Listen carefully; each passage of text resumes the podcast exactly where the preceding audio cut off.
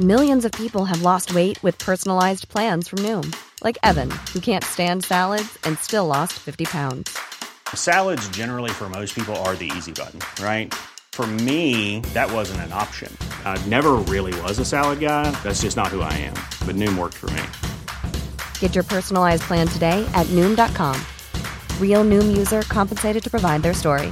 In four weeks, the typical Noom user can expect to lose one to two pounds per week. Individual results may vary.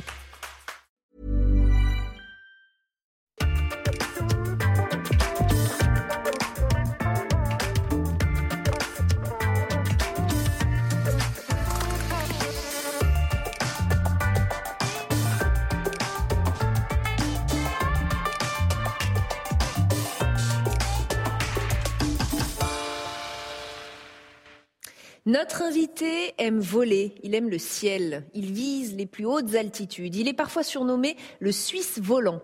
Le ballon, le parapente, l'ULM, la montgolfière, le deltaplane, il a tout essayé. Il a essayé et puis il a fini par créer son propre engin volant, Solar Impulse, premier avion à faire un tour du monde sans carburant, sans émissions polluantes. Un engin qui vole sans polluer, avec pour seule source d'énergie le soleil. Il en est l'initiateur. Lui, le fils d'océanographe et petit-fils de physicien. Lui, le médecin psychiatre qui sait donc aussi explorer les arcanes de notre cerveau.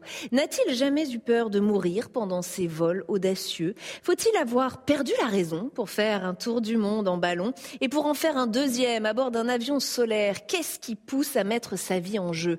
La performance ou la détermination à inventer un monde plus durable Posons-lui toutes ces questions. Bienvenue dans Un monde à regard et bienvenue à vous, Bertrand Picard. Merci d'avoir accepté notre invitation dans les hauteurs du Sénat, euh, dans ce dôme tournant. Euh, quand on vous voit aux commandes de ces engins tout sourire, ces engins dont je viens de parler, on a l'impression que vous ne connaissez pas le sentiment de peur. Est-ce qu'on se trompe? Est-ce qu'il vous est arrivé d'avoir peur? Est-ce qu'il vous arrive d'avoir peur? Moi, j'ai horriblement peur de la routine. J'ai horriblement peur du monde dans lequel on vit, sans respect, sans compassion, sans vision à long terme.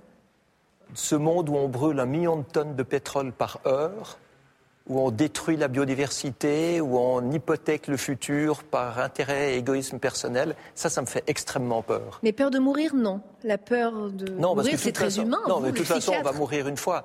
Euh, donc je pense que ce qu'il faut faire, c'est pas mettre sa vie intentionnellement en danger. Moi, je suis très bien préparé. Je suis pas un trempe-la-mort. Je suis un explorateur. C'est autre chose. Moi, ce qui me passionne, c'est c'est l'inconnu, c'est le doute, le point d'interrogation qui stimule la performance, qui stimule la créativité, qui nous oblige à, à fonctionner mieux que dans les habitudes et la routine où on s'endort. Mais quand on monte dans un engin dont on ne sait pas s'il va réussir à atterrir et qui pourrait chuter d'un coup, j'imagine qu'on y pense à la mort. Ou alors on a une confiance incroyable en sa technologie et en son intelligence alors. Non, je pense que j'ai eu beaucoup de confiance dans l'équipe qui a construit cet avion. Euh, c'est un avion qui était complètement expérimental, c'est vrai, mais qui était certifié par euh, l'Office de l'aviation civile, qui avait une autorisation de voler, qui a été testé par un pilote d'essai officiel. C'est- C'était pas, c'était pas quelque chose de téméraire. En fait, ce qui était beaucoup plus téméraire, c'était de faire ça, alors que le monde de l'aviation m'avait dit que c'était impossible, que tous les spécialistes m'ont dit qu'on n'aurait jamais assez d'énergie pour faire voler un avion jour et nuit avec le soleil. Mais ça, c'est passionnant quand on vous dit ça, parce que vous devez casser les paradigmes, vous devez casser ces, ces croyances. Euh, cette croyance, par exemple, qui dit qu'il n'y a pas assez d'énergie et qu'il faut en produire plus, c'est complètement idiot.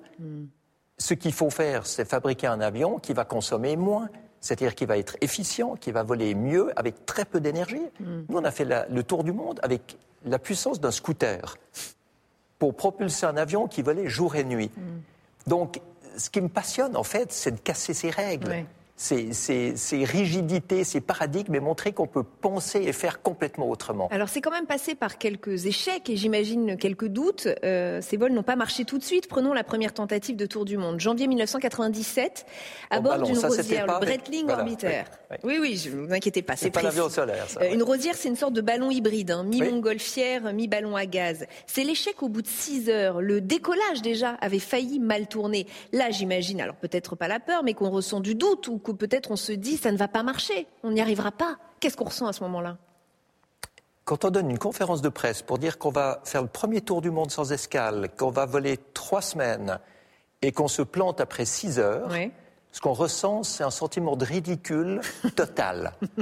Ma fille n'osait pas aller à l'école le lendemain, elle m'a dit Papa, on va se moquer de moi. Et je lui ai dit C'est normal qu'on se moque, c'est risible. C'est risible. Normal. OK? Maintenant, ce qu'il faut, c'est pas avoir peur de l'échec, il faut recommencer. Mais il faut recommencer toujours d'une autre façon, parce que si on réessaye de la même manière, on va arrêter de la même manière. Donc on a changé la stratégie, on a changé partie de l'équipe, on a changé la technologie, et puis là, ça a été plus loin, c'était quand même le record du monde absolu de, de durée de vol, euh, plus de neuf jours, Euh, mais c'était quand même un échec parce qu'on n'a pas réussi le tour complet. Donc troisième remaniement complet, et puis là, un succès. Mais quelque chose qui n'a jamais été fait, c'est sûr que ça prend plus de temps que si on répète ce qui a déjà été fait. Vous avez parlé de changement de coéquipier aussi, de changement d'équipe. C'est important ça qu'il y ait osmose, que vous soyez en phase avec les équipes avec lesquelles vous partez? Oui, totalement. C'est- fondamental d'avoir une complémentarité. Il ne faut pas des gens identiques. Il ne faut pas des gens qui forcément sont grands, grands amis. Il faut des gens qui s'apportent à chacun ce que l'autre n'a pas. Et là, on fait 1 plus 1 égale 3. Et c'est le 3 qui gagne, ce n'est pas le 1 ou le 1. Et Solar Impulse, cette aventure euh, qui paraît complètement folle, hein, et même quand vous le racontez, ça, ça paraît fou. Comment elle commence? Comment vous vient l'idée? D'où elle apparaît cette idée folle? Quand j'ai atterri avec Breitling Orbiter 3 dans le désert égyptien, après 45 000 km de vol et 3 semaines en l'air, il restait 40 kg de gaz liquide sur les 3 700 kg du départ. Donc en fait, on avait fait le vol le plus long dans l'histoire de l'aviation, Oui. mais on ne pouvait pas faire plus. Et c'est là que je me suis dit, si on veut vraiment casser les paradigmes, il faut essayer de voler sans carburant. Il faut supprimer le carburant. C'est le carburant qui est la limite. hein. On dit le ciel est la limite, the sky is the limit. Pas du tout, c'est le carburant qui est la limite. Donc en fait, le rêve a commencé comme ça, d'avoir un avion qui volerait uniquement avec le soleil, qui ferait marcher des moteurs électriques la journée, euh, qui chargerait des batteries pour pouvoir ensuite voler sur les batteries pendant la nuit, atteindre le lever de soleil suivant, et puis continuer comme ça, un cycle après l'autre, euh, en volant à peu près perpétuellement. Et ce sont des vols à vitesse euh, relativement lente. hein. Qu'est-ce qu'on voit Qu'est-ce qu'on ressent? Est-ce qu'on est dans la contemplation euh, de, de nos paysages, de cette planète? Je vais vous expliquer, à un moment donné, je traversais l'Atlantique entre New York et l'Europe, que je me suis dit, je suis un petit peu fatigué, je vais fermer les yeux un moment. Et après cinq secondes, je me suis dit, mais c'est complètement idiot, je suis en train de faire le rêve de ma vie, je suis en train de me reposer au lieu de profiter de ce qui se passe. Et là, je me suis dit, il faut que j'incruste en moi toutes les impressions, tout ce que je vois, tout ce que je ressens, et puis que ce soit une expérience que je n'oublie jamais.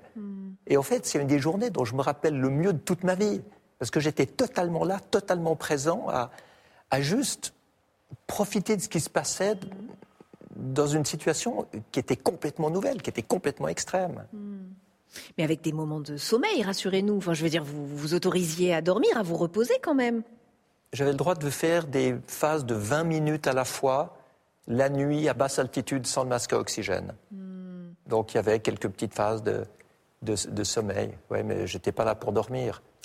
Vous savez, quand, quand il y avait la pleine lune qui faisait un immense reflet sur l'océan pour me montrer la direction de l'Europe, quand je- j'essayais de m'endormir, je me disais, c'est- horrible de rater ce paysage-là, ce spectacle. Puis je rouvrais les yeux, je regardais.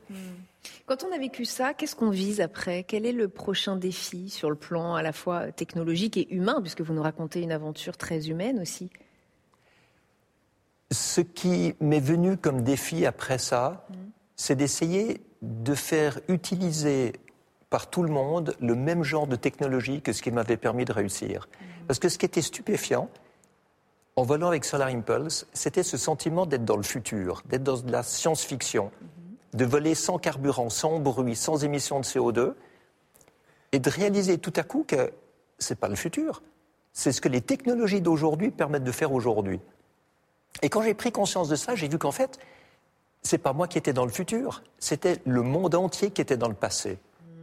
Avec des vieilles infrastructures, des vieux systèmes polluants, inefficients, gaspilleurs de ressources et d'énergie, une économie linéaire où on gaspille ce qu'on utilise au lieu d'être dans une économie circulaire. C'est-à-dire, en fait, le monde était exactement aux antipodes de ce que j'étais en train de vivre avec Solar Impulse. Et je me suis dit, en rentrant maintenant, il faut que je sois beaucoup plus terre à terre, le, tour du monde. Plus bas, plus bas. Arrêtez de monter, restez au niveau du sol et, et, partagez avec les autres. mais oui, c'est-à-dire utiliser Solar Impulse comme un, comme une métaphore, un, symbole de ce qu'on peut faire avec des énergies renouvelables et des technologies propres. Mhm. et ensuite, montrer que si on peut le faire en l'air, on peut à plus forte raison le faire au sol. Et c'est là que j'ai lancé ma fondation Solar Impulse, sur le but d'identifier dans le monde plus de 1000 solutions qui puissent protéger l'environnement, qui existent aujourd'hui, qui ne soient pas des trucs high-tech qui n'existent pas encore, vraiment des trucs qui existent aujourd'hui, mhm.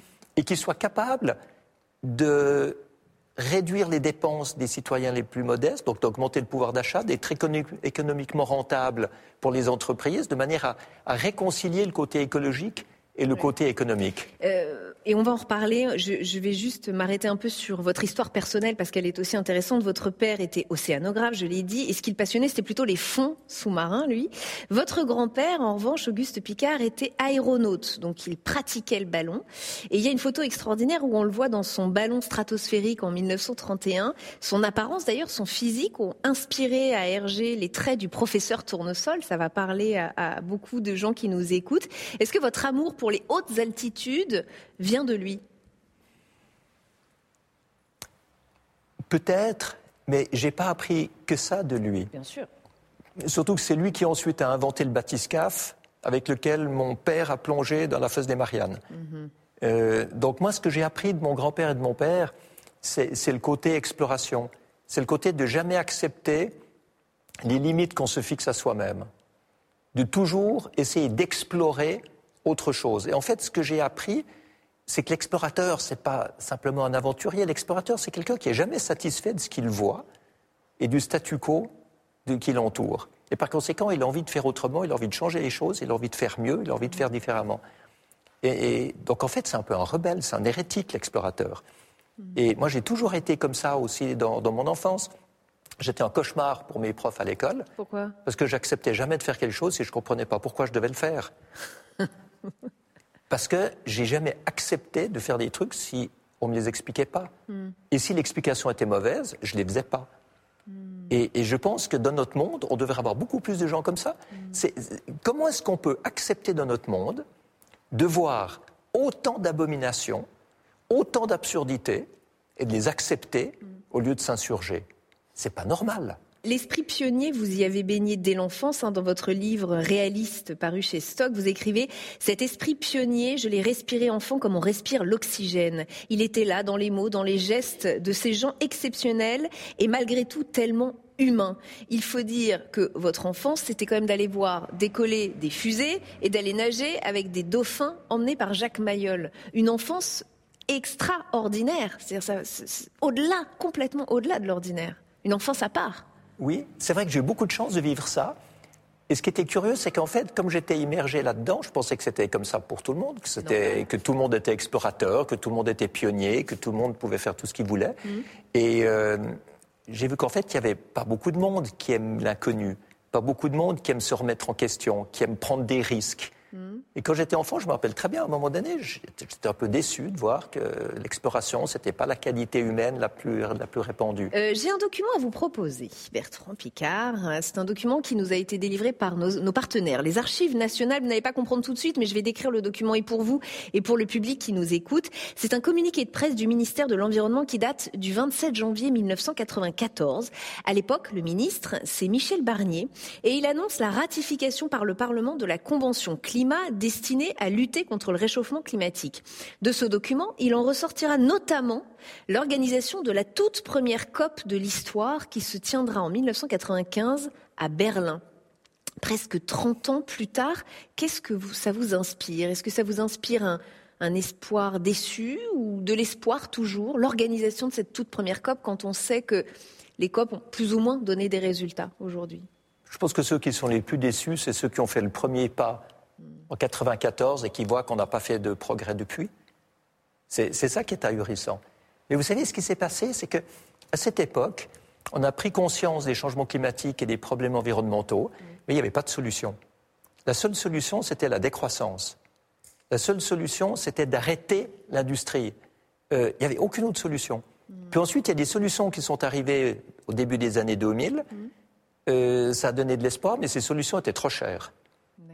Euh, quand vous avez de l'électricité solaire, photovoltaïque, euh, qui coûte 30 fois le prix de l'énergie euh, produite par une centrale nucléaire, c'est clair qu'on se dit que ça ne va pas marcher à long terme. Mm. Et puis maintenant, depuis, qu'est-ce qu'il faut dire, 5 ans, les énergies renouvelables sont moins chères que les énergies fossiles et nucléaires. L'efficience énergétique est, possible grâce à des tas de systèmes qui permettent d'économiser de l'énergie tout en produisant mieux. Mm. Euh, tout ça, ça crée des emplois. Tout ça, c'est une source de développement économique. C'est des opportunités industrielles. Et ça, ça change complètement la donne. Mm. Mais ceux qui sont dans les COP, moi j'ai l'impression qu'ils sont encore dans l'esprit d'il y a 20 ans, en se disant on ne sait pas quoi faire. Et il faut voir que dans ces COP, on met les problèmes sur la table, et chacun se dit que pour résoudre ces problèmes, ça va coûter cher, ça va être handicapant pour le développement économique, ça va être handicapant pour l'emploi. Et par, conséquent, il n'y a aucun pays qui ose vraiment mm. aller de l'avant. Mm. Ce qu'il faut, c'est pas mettre les problèmes sur la table, c'est mettre les solutions sur la table. Une fois que vous avez qu'ils les ont, il y a des gens comme vous qui les informent. Je veux dire, ils savent bien qu'il y a des solutions. Pourquoi personne ne tente Je suis arrivé avec, avec ça, le guide de solutions pour les villes Hmm. qu'on a édité avec, édité avec notre Fondation Solar Impulse. 200 solutions pour décarboner les villes. Je l'ai montré à des ministres. Alors? Regardez ça, ils disaient, mais c'est incroyable, on ne connaissait pas ces solutions. On ne savait pas que ça existait. Et, on est, et on est dans, dans ce type de monde-là. C'est-à-dire un monde complètement archaïque dans sa manière de penser, dans sa manière de fonctionner. Donc ce qu'il faut, c'est mettre les solutions sur la table, expliquer les solutions qui existent pour protéger l'environnement tout en développant l'économie. Ces solutions-là, ensuite, elles doivent être distribuées en fonction du type de pays, du type du climat, du type d'économie, etc. Et puis, la vraie collaboration internationale, elle doit viser à permettre d'implémenter ces solutions et de permettre de les financer. Puisque c'est rentable, ce n'est pas un coût, c'est un investissement. Et la vraie collaboration, elle serait là autour. Et vous avez donc ces fameuses solutions à proposer dont vous parlez, plus de 1000, vous les avez mises à disposition de tous sur une plateforme, et je crois que ça a donné lieu à quelque chose qui maintenant s'appelle prête à voter. Qu'est-ce que c'est? Mais exactement. En fait, on est à 1450 de ces solutions. Pour l'eau, l'énergie, la construction, la mobilité, l'agriculture, l'industrie, l'économie circulaire, la gestion des déchets, pour permettre de décarboner, pour permettre en même temps de créer de l'emploi, de développer l'économie en protégeant l'environnement. Et je me dis, mais pourquoi ces solutions ne sont pas utilisées partout? Alors bien sûr, comme je l'ai dit avant, euh, il y a des gens qui ne les connaissent pas, mais même ceux qui les connaissent, n'arrivent pas à les, mettre sur le marché.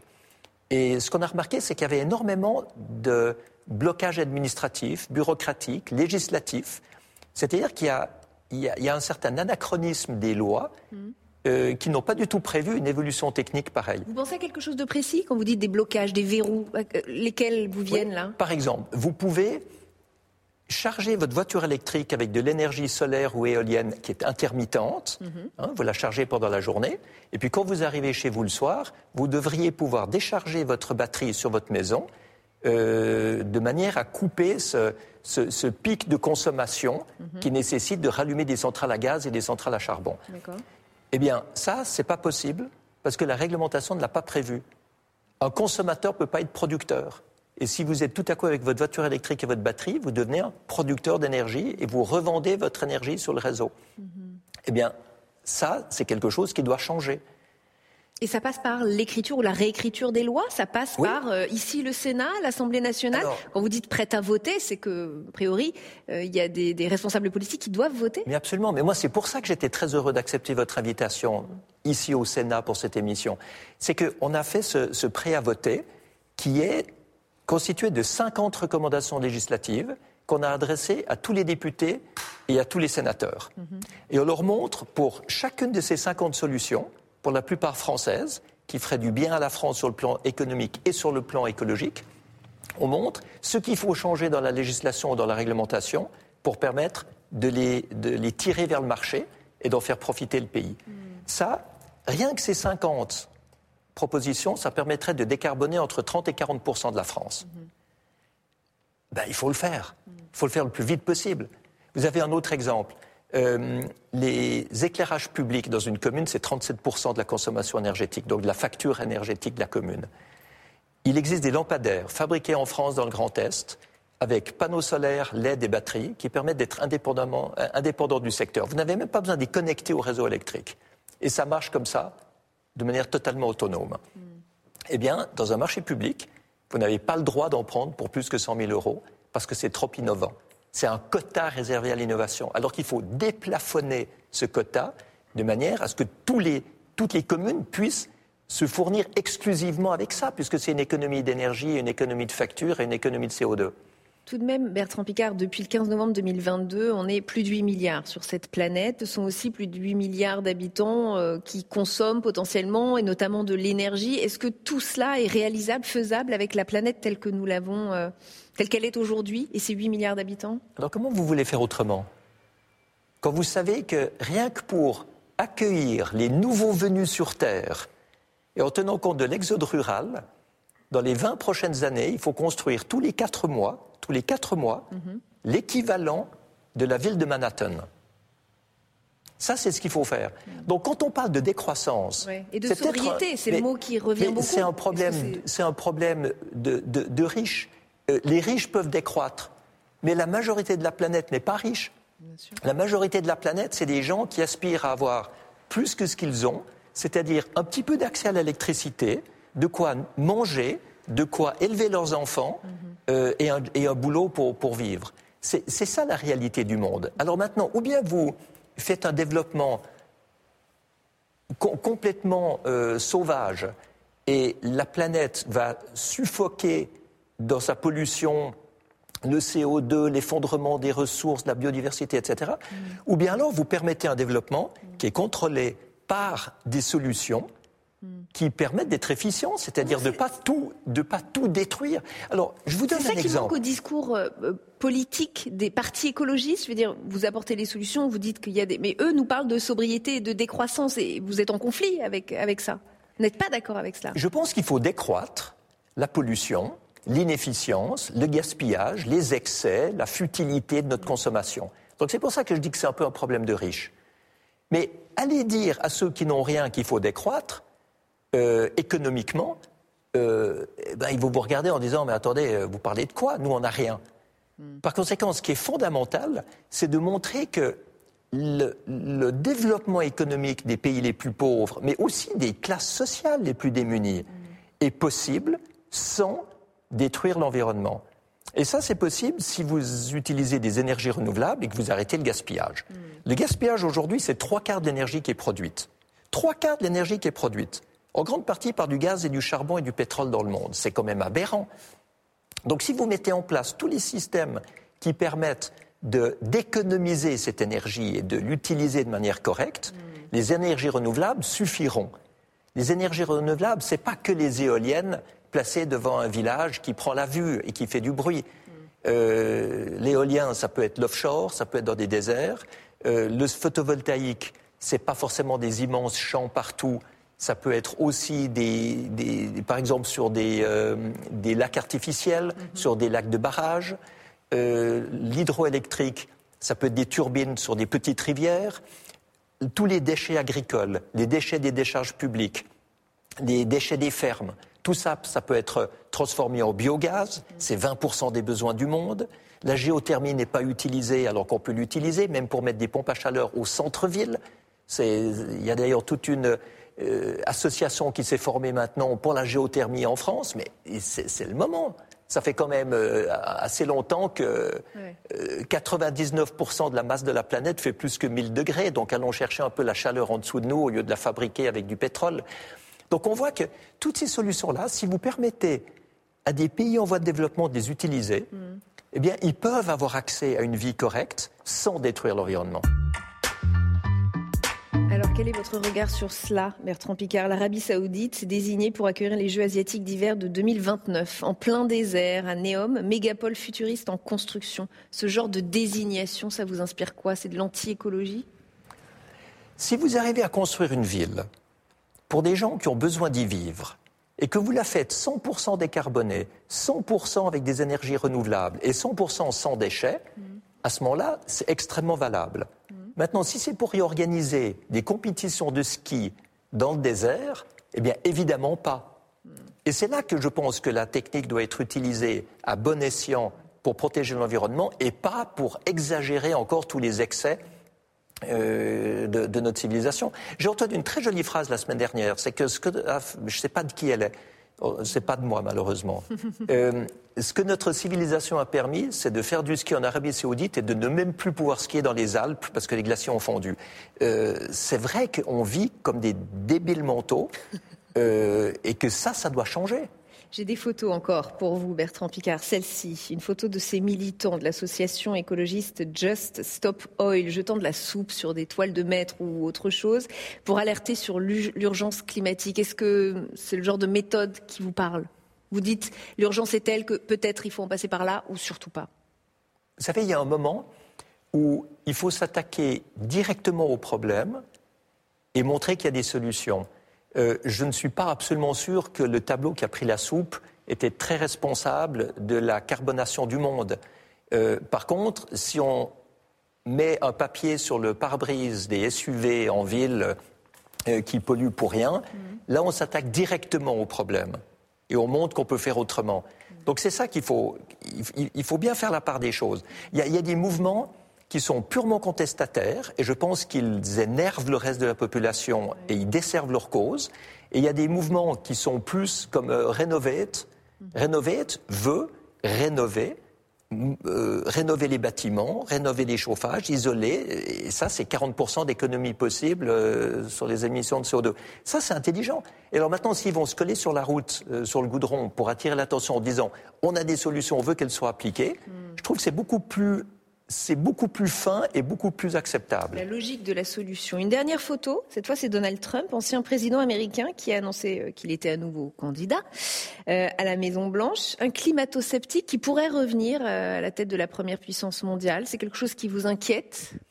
Vous savez, face au climato-sceptisme, on est devant des gens qui ont un tel dogme et des telles certitudes mmh. qu'il ne faut pas essayer de les convaincre sur le fait que les changements climatiques sont d'origine humaine ou pas. Alors comment on procède avec Ce qu'il faut montrer, c'est que même si les changements climatiques n'existaient pas, eh bien, moderniser notre monde pour le rendre efficient, c'est rentable.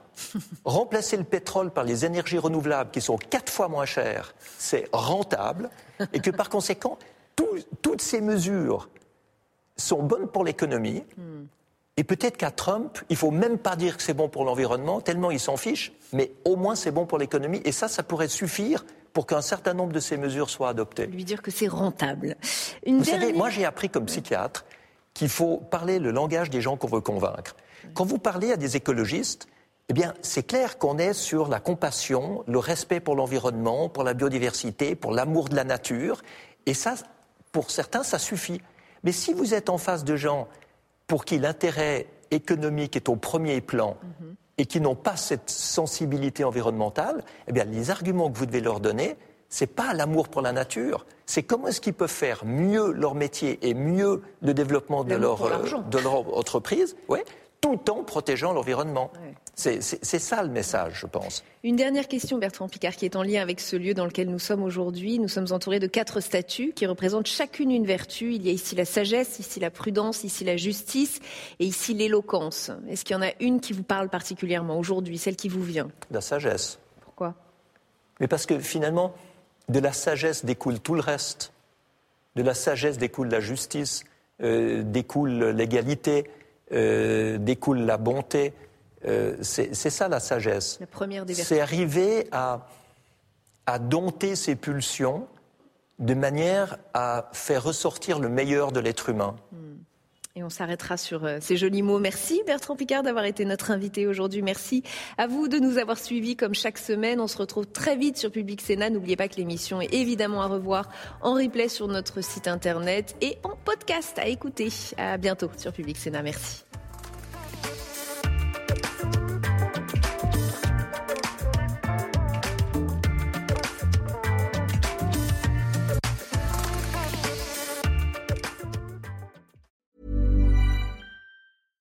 Even when we're on a budget, we still deserve nice things. Quince is a place to scoop up stunning high-end goods for 50 to 80% less than similar brands. They have buttery soft cashmere sweaters starting at $50, luxurious Italian leather bags, and so much more. Plus, Quince only works with factories that use safe, ethical, and responsible manufacturing. Get the high-end goods you'll love without the high price tag with Quince. Go to quince.com slash style for free shipping and 365-day returns.